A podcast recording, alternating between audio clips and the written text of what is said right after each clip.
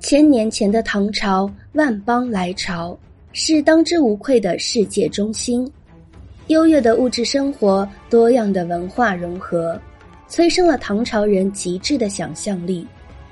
李白、杜甫、王维、孟浩然、白居易等一代传奇诗人，用他们的诗句描绘出一幅幅华丽的大唐美卷。而穿行于市井之间的贩夫走卒，则用他们更加不羁的想象力，在唐朝的夜幕中勾勒出神魔鬼怪的重重魅影。甚至当朝的宰相也会在入夜之后关起房门，点上一盏烛灯，开始写鬼怪故事。所以，当唐朝的夜幕降临，如果某一间屋内还闪烁着烛光，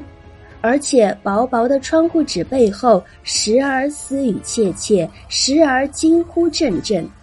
那一定是有人正在分享今天刚听来的一段秘史、怪谈，或是惊悚传闻。